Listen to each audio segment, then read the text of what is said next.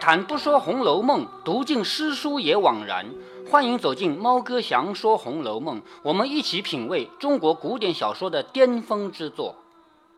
好，我们前面看到贾元春回来以后呢，首先他是坐轿子进入园里边，然后到了一个地方以后，有太监来请他，说下轿子坐船，然后坐了船呢，到了里边。就是对岸那边再上去，再坐轿子，然后到了他们大观园最核心的，其实是最北边的那个地方。在那个地方呢，他接受他的家人对他的跪拜，就是这个礼仪要完成。礼仪完成以后，再次更衣，这回他就可以以女儿和孙女的身份来见他的妈妈和奶奶了。然后呢，到了贾母房中，贾母啊，还有他的妈妈啊。这些人一下子就哭成一团，因为这么长时间从来就没见过面嘛。哭了一会儿以后，元妃自己才说：“当日既送我到那不得见人的去处，今日既然回来了，不说说笑笑，反倒哭起来。一会子我去了，不知道要多早晚才来。”这样一说，又哽咽起来。邢夫人呢，又上来劝解贾母等，让贾妃归坐，又逐次一一见过。就是后面的这个礼仪呢，不再按照国礼来进行了，这是家礼了。一一见过，又不免哭泣一番。然后东西两府的掌家执事人丁在庭外行礼，就是他们家里除了像贾母、王夫人、邢夫人这样级别的人以外，还有很多仆人的。这些仆人当然也要来行礼，但是他们行礼根本就进不了这个屋子，在厅外面行礼就离得很远。即两府掌家、执事媳妇儿和丫鬟等行礼毕，就是家里的那些媳妇和丫鬟，就是仆人、女仆人啊，继续行礼。贾妃于是就问薛姨妈、宝钗和黛玉为什么不见？为什么这三个人没来？那你想想看，为什么他们三个人没来？薛姨妈、宝钗和黛玉。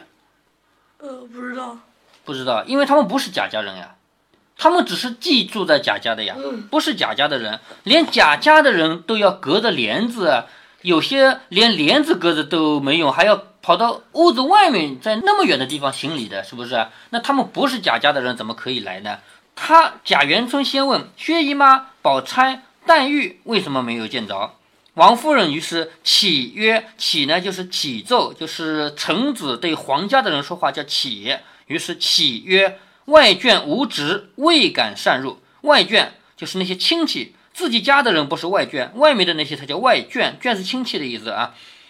外眷无职，未敢擅入。贾妃听了，忙命快请。一时薛姨妈等进来，欲行国礼，亦命免过。”就是薛姨妈这样的人来了，第一个要行国礼的，这是普通的老百姓对皇家的人嘛，所以要行国礼。于是叫他免上前各叙阔别寒温，就是所谓寒温，就是说说冷暖，其实就是聊天。又有贾妃原带进宫去的丫鬟叫鲍琴等上来叩见，还记得鲍琴这个人吗？记得。有四个丫鬟琴棋书画，对不对？好，好像思琪是被带过去的。带到哪儿？皇姑不是琴棋书画，当然琴带去的呀。啊，因为他们四个春嘛，贾家四个春的丫鬟分别是琴棋书画嘛，明白吗？这个顺序很好排的。元迎叹息对应的丫鬟是琴棋书画，知道吧？这个不需要背。琴棋书画这个成语你听过没有？听过，听过。嗯，以后这些东西都不用背啊。这个抱琴是贾妃带进宫去的丫鬟，她上来叩见。贾母等连忙扶起，命人别事款待。就是这个，当时就是咱们贾家的仆人，就这个鲍琴啊。后来元妃进宫呢，他也跟着进宫，就继续照顾。这种关系像什么呢？相当于前面提到过的周瑞家的王夫人还没嫁过来的时候，她是王家的小姐，对吗？那个时候周瑞家的当时就是这个王夫人的丫鬟。后来王夫人嫁到贾家来，成为贾家的夫人了，她就跟着嫁过来，到了贾家成了仆人了，是不是？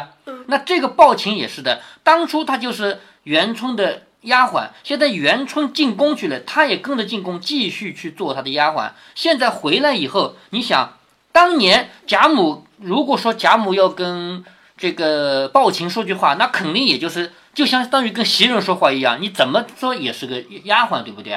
那现在不一样。尽管她还是丫鬟，可她是元春的丫鬟，不一样了吧？皇家的丫鬟了吧？是吧？所以请她到另外一个房间去休息。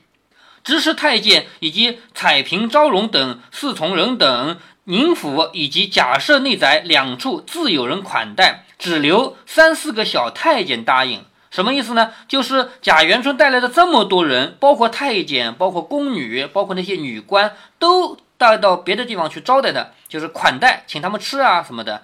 只留三四个小太监在身边服侍着。母女姊妹生叙一些离别情形以及家务私情。这个时候，所有带来的人都已经到旁边去款待了，留在身边的就只有三四个最贴身的那个小太监了。那他们说话就可以完全说一些家务事了。又有贾政之帘外问安，你看贾政是他的亲生爸爸，亲爸爸来了以后，隔着帘子在帘外问安。贾妃垂帘行参事等，所谓垂帘。隔着帘子，因为男女授受不亲。虽然你是爸爸和女儿的关系啊，但现在已经不再是爸爸和女儿，现在是臣子和皇家人的关系了。隔着帘子，你知道垂帘听政这个成语吗？没，没有啊。在古代，因为有的皇帝啊，自己死的时候还很年轻，他的小孩这么点大，是不是？那那个小孩当皇帝，他会当吗？不会。呃，不会，不会的话，一般来说是谁呢？爸爸死了，妈妈帮忙呀，是不是？可是妈妈老太后她是个女人哎。女人总不能出来处理国家大事吧？嗯，是吧？那怎么办呢？就垂帘听政。好，皇帝坐在这个椅子上，皇帝的背后是一张帘子，帘子后面坐着一个太后。所有的官员对着皇帝行礼跪拜，说“吾皇万岁万岁万万岁”，然后平身就好，你们就不要跪了，起来吧。然后这个人说：“启禀皇上。”山东那个地方闹蝗灾了，老百姓都活不下去了，我们是不是要拨点粮食去赈灾呀？我们从国库里拿点粮食去分给他们啊？要不要？那你说这个皇帝这么点大，他会做这个决定吗？不会，不会。其实是后面他的妈妈在说，嗯，有道理，打开国库拿多少粮食，派谁去赈灾，这个是，嗯，是让皇帝会做这个事吗？当然要做这个事了，这种事情就是需要皇帝来决定的嘛，知道吗？国家大事嘛，所谓管理国家大事，如果这个皇帝是已经成年的人，他绝对是能自己独立完成的。但是往往有的皇帝，他这么点大就当皇帝了，因为他爸爸死得早，是不是啊？往往他的妈妈要在帮他的忙，而他的妈妈是不能直接跟大臣们见面的，前面是大臣跪下来向皇后、皇太后磕头，那是不行的。所以隔着个帘子，他用耳朵听外面这个国家大事，叫垂帘听政，知道吗？前面你问过我一个人，慈禧老太后，她就是垂帘听政的典型。当然，垂帘听政不是她一个人啊。所以她是，她听的时候是谁在位？我不是说过了吗？他儿子也是皇帝，当了没几年，后来当皇帝的是他的侄儿兼外甥。侄儿兼外甥？对呀。为什么？她的妹妹嫁给了他的小叔啊，所以那个小孩既是侄儿又是外甥啊。妹妹嫁给小叔，我有点搞不清了。嗯，这边是兄弟两个，这边是姐妹两个。姐姐嫁给了这个哥哥，妹妹嫁给了这边的弟弟，弄清了吗？那慈禧是哪一个？慈禧是姐姐呀。哦。那那边生的小孩是不是既是他的？哪边生的？就是他的妹妹生。妹妹生的吗？对呀，是吧？那小孩是不是既是他的侄儿，又是他的外孙？搞得清吗？啊，那搞不清，我们再来画一个图啊。我们来画一个图。好，现在是慈禧的老公叫咸丰皇帝，他的老婆就是慈禧。呃，当然，他只是太后，就是皇帝的女人之一啊。就是什么概念呢？因为皇帝不止一个老婆，一个一个女人，是不是啊？对。啊，好，我们只只说这个慈禧，慈其实她还有慈安太后，还有一个太后。慈禧并不是最大的太后，只不过她能力强，后来已经夺权了，夺取了这个位置啊。她不是最大的。那我们不管啊，那个慈安我们不管啊。咸丰和慈禧好生下来的小孩，这个小孩是叫同治皇帝，然后他的咸丰的弟弟，我就叫咸丰的弟弟吧，他叫什么年号没有啊？皇帝才有年号的，娶的老婆是谁呢？慈禧的妹妹，对吧？好，生下来的是谁呢？光绪，光绪是后来的这个皇帝的年号。那你看啊。这个慈禧和光绪是什么关系呢？她丈夫的弟弟的儿子是不是侄儿？是不是侄儿？对，丈夫的弟弟的儿子，对吧？嗯。可是又是她妹妹的儿。儿子，是不是？嗯，所以是不是外甥？对，弄清了吗？弄清了。哎，所以慈禧她自己的儿子是当过皇帝的，但是年纪很轻又死掉了，所以是光绪接着当皇帝。光绪呢不是他的亲儿子了，就是实在是没有人了，没有人可以当皇帝，那皇帝总不能没人啊，是不是啊？就找了这个人来当皇帝，所以这个人叫侄儿兼外甥。好，那么我们现在回到 《红楼梦》里来啊，跑得太远了啊，就是刚才说垂帘听政，就是说慈禧，因为她的儿子和这个侄儿兼外孙，他年纪轻，要处理国家大事，是他坐在后面的，知道吧？垂帘听政。那我们回到小说里来，这个贾政来见女儿，要隔着个帘，在帘外问安。贾妃垂帘行参等事，就是贾妃就贾元春啊，隔着帘子在那说话，又隔帘含泪为其赴约：“好，你看下面这个这个话啊，母女之间说话本来应该怎么说啊？比如说你看到了爸爸，你应该怎么说？哦，爸爸，我回来了，是不是啊？那爸爸说你回来了，好好学习啊，快去快去做作业吧。如果说再大一点，不用做作业了，哦，累不累啊？上班累不累啊？快去歇着吧，是不是都说这个话？是不是啊？那你看古代，特别是这个女儿已经是皇家人了，他们怎么说话的啊？这个女儿对爸爸说：“田舍之家，什么叫田舍之家呢？种田的人家，贾家是不种田的，对不对？贾家自己是不种田的。他说田舍之家，就是说别的人家穷人家。说田舍之家虽积言不薄，什么叫积言不薄呢？就是穿的很差，吃的也很差。这个积是什么？咸菜，咸菜弄点盐拌拌，那不是最差的菜吗？是不是啊？咸菜本来就是咸的，还拌盐。就是用盐拌过的咸菜嘛，哦，对不对？就是田舍之家是穷人家，是不是啊？穷人家穷到什么程度呢？只能吃咸菜，只能穿粗布衣服，布帛就是粗布衣服。那不是布帛是什么衣服啊？丝绸，对吗？像贾家这样的人不是穿丝绸的吗？对吧？那他说的是那些田舍之家，就是穷人家吃的是咸菜，穿的是粗布，他们这样的人有什么好处呢？终能具天伦之乐。天伦我们前面讲过了，天伦就是父母儿女可以在一起生活，这个叫天伦，是不是啊？贾元春说这个话你就听懂了吗？那些穷人家吃的很差，咸菜穿的很差，粗布衣服，但是他们可以在一起生活，对吗？嗯。言下之意，像我们家这样的家庭，其实是没有他们幸福的，是不是？我们一再说幸福跟你有多少钱是没关系的，是不是？他说：“今虽富贵已极，我们家虽然已经富贵到没有不能描述的地步，叫富贵已极，但是怎么样呢？骨肉各方，骨肉各方听得懂吗？听得懂。哎，骨肉各方，终然无益取。好，这个话什么意思？连起来读啊！田舍之家虽积言不薄，终能聚天伦之乐。今虽富贵已极，骨肉各方，然终无益去。其实这个话就是告诉你，我们过得不如穷人。穷人是一家子在一起生活的，而我们这么富贵，骨肉分离了，对不对？嗯，那这就是元春对爸爸说的话。你说贾元春这个时候究竟是一种什么样的心态啊？他去做了皇妃，是人人都羡慕的一个位置。所有女人如果当到头，不就当皇妃吗？当皇皇后吗？是吗？可是真的当到了皇后、皇妃，就有什么幸福可言啊？连自己家人都见不着。那贾政在说什么呢？贾政在外面就含泪起起，我说过了啊，起就是下人对皇家人说话叫起。贾政在外面含着眼泪起到，就是说到臣啊，称臣，臣是什么？就是大臣对皇帝说我是臣，是吗？那元妃也是皇家人啊，现在已经不是你女儿了，是皇家人了，是不是啊？他说臣草莽寒门，什么叫草莽寒门呢？就是那些没有钱。读书人，但是家里没有钱的。但贾政他是谦虚，其实他家里也不穷，也不算草莽，是不是啊？但他谦虚啊，他曾草莽寒门，鸠群鸦属之中。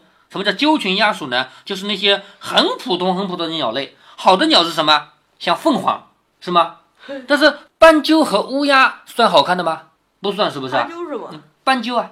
斑鸠，斑鸠就是一种很不值钱的鸟，就像麻雀这样到处都是嘛，是不是？很不值钱的鸟啊。说鸠群鸦属之中，起义得正凤鸾之瑞，什么意思呢？贾政他自己虽然这个是我女儿啊，但是已经不能把她当女儿了。再次强调啊，他眼前的元妃不能把她当女儿，一定要把她当皇家人。他说我曾是草莽寒门，是穷人家，我就像那个斑鸠啊、乌鸦一样的那样的人家。没有想到会生一个人跑到皇家去了，起义得正凤鸾之瑞，没有想到，根本就没料到我们家会有一个人能嫁到皇宫里去。今贵人上赐天恩，贵人就是你。他说自己的女儿不能说女儿，要说贵人。今贵人上赐天恩，就是上面是天恩，老天对你特别关照，叫天恩。下造祖德，祖祖先德是功德。下面呢，因为我们祖先有功德，此皆山川日月之精奇，祖宗之远德，忠于一人。什么意思啊？你今天能嫁到皇宫里去做一个皇妃，原因是什么？原因是上面有天恩，下面有祖德。上面有老天的眷顾，下面有祖宗的积德，所以呢，山川日月那么多那么多精华啊，都在你一个人身上了。叫山川日月之精，祖宗之远德，忠于一人。姓吉正夫妇，好，正是自己，他自己叫贾正，是不是？好，一般人来说，一个人是不能对自己的后辈说自己的名字的，但是现在不能把他当后辈呀，对吗？好，姓吉正就是我正夫妇今。却经上体起天地生物之大德，经上是当今皇上的简称。经上是每一个皇帝在世的时候，他就是经上，就当今皇上嘛。经上起天地生物之大德，什么意思呢？从来没有哪个皇帝允许妃子出来过，而现在这个皇帝允许他的妃子出来，所以起天地生物之大德，德是德行，垂。古今未有之旷恩，这句话跟前面是对仗的啊。启天地生物之大德，垂古今未有之旷恩，连起来就是说，现在皇帝了不起，从来没有过的事他做出来了。虽肝脑涂地，臣子岂能得报于万一？肝脑涂地是一个成语，如果把我的脑袋给脑脑浆给抹在地上了，说明什么？说明说明我愿意愿意为你而死。知道吗？嗯，肝脑涂地就是我愿意为你而死的意思。所以肝脑涂地，臣子岂能得报于万一？这个话连起来就是说，我就算我肝脑涂地，我就算死了，我怎么能够报答皇家的这个恩情呢？因为现在这个皇帝，当今皇上啊，居然让他的妃子回娘家看看，这种恩情，就算让我肝脑涂地，我也报答不了。这个话听得懂的吧？嗯，为朝前夕阳。终绝直外，愿我君万寿千秋，乃天下苍生之同姓也。什么意思呢？我早晚祝祷，希望我皇帝万寿千秋，活一万年，对不对？希望我皇帝活一万年，为什么呢？因为这个皇帝好呀，是不是？让这个皇帝好，他活一万年，这样呢，不仅仅皇帝有寿命，也是所有人的一种。幸事幸就是所有人的一种幸福的事情。贵妃切勿以正夫妇残年为念，什么意思？就是你你这个贵妃啊，不要认为我贾政夫妇两个人年纪老了，那做女儿的肯定是想想爸爸妈妈年纪老了没人照顾，肯定这样想的，是不是啊？他说贵妃你不要这么想，不要想正夫妇，就是我们夫妇两个年纪老了，梦凤襟怀，梦凤是不开心，襟怀就是你的胸怀。别人的胸怀不叫襟怀，因为你是皇家人嘛，是襟怀。不要在你的胸怀里有什么不开心的事儿，更起自家真爱，就是希望你自己真爱自己，为夜夜兢兢、勤谨恭肃以待上。好，这个是劝他，你要兢兢业业的干什么呢？服侍皇帝，因为你是皇妃呀，皇妃的工作不就是服侍皇帝吗？是吧？所以你要好好对待皇帝，恕不负上体贴眷爱如此之隆恩也。好，这样呢就不负不辜负皇帝对你的恩情了。好，贾妃听了这个话，又说：“只以国事为重，暇时保养，切勿纪念。”等语什么意思？贾妃说的也是好，你要以国事为重，有空的时候呢，你要注意身体，不要想我。啊，这些话你说像不像一个父亲和女儿的说的话啊？不像，不像，一点都不像，因为这已经不是简单的父女关系了嘛，是不是？贾政又起，贾政又起奏说：“园中所有亭台轩馆，亭台轩馆，知道什么意思？的？亭就是亭子，台就是那个桌子之类的，轩和馆都是房子啊。园中所有亭台轩馆，皆系宝玉所题，上面的名字都是贾宝玉起的。如果有一二稍可榆木者，请别赐名为姓。什么意思？呢？如果其中有哪个是你不满意的，那你就重新起个名字吧。”元妃听了宝玉能提，便含笑说：“果进意了。”就是贾元春说：“果然有进步了。”贾政退出。好，说到这儿，贾政退出去了。贾政和贾元春之间说了这么多的话，没有一句像是父亲和女儿该说的话，完全像是一个臣子和皇帝之间的话。贾妃见宝林二人一发比别姊妹不同，真如娇花软玉一般。就是贾元春在看谁啊？薛宝钗和林黛玉两个人，叫宝林二人，跟别的姐妹不同，特别漂亮。好，作为小说里的两大主角嘛，当然最漂亮了。这个是小说主角的光环嘛。应问宝玉为何不见？就是贾宝玉怎么没看见啊？贾母说：“无玉，外男不敢擅入。就是男的怎么敢进来呀？是不是？你元春回来，男的是不能见你的呀。”元妃命快引进来，小太监出去引宝玉进来。先行国礼毕，好，贾宝玉进来见到姐姐，先要行国礼，行完了国礼以后，元妃命他进前，携手揽于怀内，好，把贾宝玉抱在怀里了。这个做法呢，其实有点不合适，因为毕竟是男和女人，对不对？虽然说起来是姐弟啊，姐弟姐姐抱弟弟也没什么不好，但是现在已经不是简单的姐弟关系了，按理说是不对的。但是你别忘了，贾宝玉小时候是元妃把他带大的，是吧？贾宝玉念书还是元妃教的嘛？对了，嗯，贾宝玉还未成年，这个时候究竟多大了？不是十二岁了吗？是吗？正常的人家十二岁。你之前说过了吧？嗯，小说里从头到尾，贾宝玉都是小男孩。哎，对，那我们就当他没成年吧。这里面其实元春和贾宝玉之间有一种别样的感情，就是从小是元春带大了这个小弟弟，知道吗？这份感情在里面。说携手揽于怀内，又抚其头颈，笑着说：“比先前长了好些，也就长高了嘛。你说十二岁小孩当然在长高啊，是不是？你现在不也是长高吗？每年都能长这么多的。一语未终，嗯。那贾元春是什么时候入宫的？没有明说，但是小说开篇到现在都已经讲了这么多年了。贾元春进宫肯定好多年了呀，是吧？一语未终，泪如雨下，就是把。贾宝玉抱在怀里说：“长了好些。”就说了这么一句话：“长了好些。”然后泪如雨下。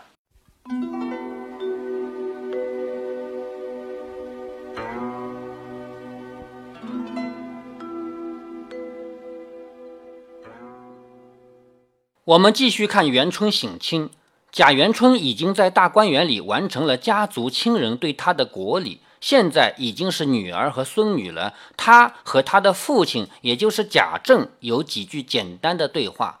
这几句对话，如果要让我来做一个点评，那就只有两句：贾元春的话真情流露，贾政的话迂腐不堪。贾元春在此前跟他的奶奶、妈妈已经说了这样一句话：说当年送我去那不得见人之处。我们已经知道，对于贾元春来说，进入皇宫是一件很伤心的事。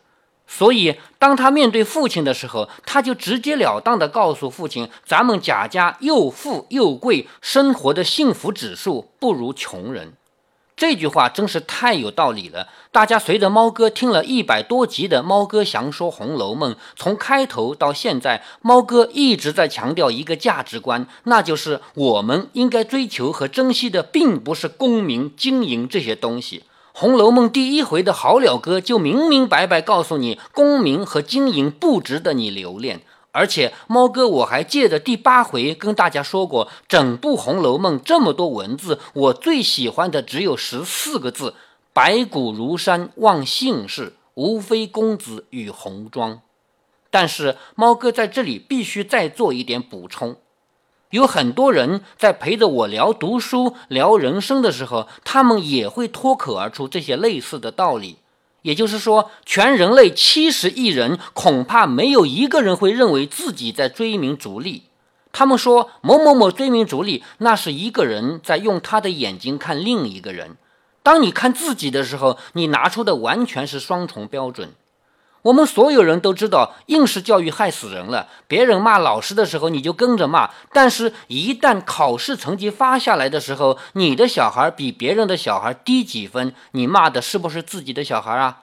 只有猫哥我是个例外。我女儿已经读初中了，这么多年，这么多学期，这么多考试，我从来没有问过一次女儿考几分，甚至学校里几号考试我都不知道，我也不想知道。说句不好听的话，我女儿考不考试都无所谓的。就在七月份，我们台里有一位著名的美女主持人跟我瞎聊，她问我女儿的学习成绩怎么样，我说一般。她以为我谦虚，说你的小孩成绩肯定不会差。于是我给她讲了一堆我的世界观。我说，谁谁谁的儿子是个学霸，现在已经去谷歌公司工作了，你知道吧？美女主持人说知道。我说，谷歌公司应该算是现在地球上最好的公司了。他去这里上班，应该是超越了全球百分之九十九点九九九九的人口了吧？但是你站在谁谁谁的立场上想一个问题：这个儿子是不是等于没了？从此以后，父母想看一眼儿子，儿子想看一眼父母，光坐飞机就得十几个小时，这一辈子还能见几次？所以说，回到我女儿的教育上来，一方面她考得不好，我觉得无所谓；另一方面，她考好了，我才觉得悲哀啊！将来她要是去香港、去美国，我作为老爸，我能拦着她不让她去个人发展吗？所以，还不如现在给我学差一点，老老实实待在我身边。然后，我又讲了另一个亲身经历给美女主播听，现在我在节目里也给大家讲一下。我父亲手术期间，我在医院里陪护，旁边一床的病人也有人陪护。那个陪护的人在病房里聊天的时候，时时刻刻不忘了表达他自己的牛逼。他说他的儿子有多么了不起啊！当年清华大学在整个江苏省只招了四个学生，其中一个是他儿子，其中另一个后来成了他的儿媳妇儿。清华大学一半归他了啊！现在他的儿子和儿媳妇儿已经定居美国。猫哥，我平时呢也不想去刺激谁，但是这个人他叽叽喳喳没完了，我就问了他一句：“你想你的儿子吗？从今天起，你这一辈子还能见他几天？如果不想，那就算了，当我没说。你现在觉得儿子和儿媳妇定居美国是一件无比荣耀的事儿，你的儿子有可能也是这样想的啊。但是等到有一天你的儿子已经真正融入美国人的世界观，他会觉得后悔。”为什么呢？咱们中国人现在的观念就相当于美国六十年代的观念。六十年代的美国人正处于二战以后的建设期，他们也是以拼命上班、拼命赚钱为重的。当时他们也顾不上亲情和天伦之乐。但是今天的美国人又回归家庭了，你让他多上一天班去多赚钱，他不干。他一到周末就几代人在一起共享天伦之乐。而你却放弃了亲情，放弃了天伦，你把儿子送到地球最远的另一端去了。你是不会再理解这个新的观念了。但是我相信你儿子再过几年一定会融入美国，接受美国人的观念。到那个时候，他会懂得你们两代人其实是最失败的。我们回到《红楼梦》里来，贾元春的一席话就是替今天的美国人说今天的中国人的。你们所追求的，并不是人生真正应该追求的幸福。你们拼着命要去完成的，只不过是一个失败的人生。如果您觉得猫哥的读书分享有益有趣，欢迎您点击订阅，这样您将在第一时间收到猫哥的更新提醒。如果您有什么要对猫哥说的，不管是赞还是批评，不管是提建议还是唠唠嗑，欢迎您在节目下方留言。您也可以加猫哥的公众号，四个字“猫哥在线”。您还可以加入猫哥的听友群中，微信群呢，用语音节目没有办法说清，还是 QQ 群方便，群号为八四九九六六八九九。不管加入 QQ 群，还是微信群，还是在节目下留言，还是在公众号留言，您都可以围绕着书中的智慧和读书的乐趣畅所欲言。好，再见。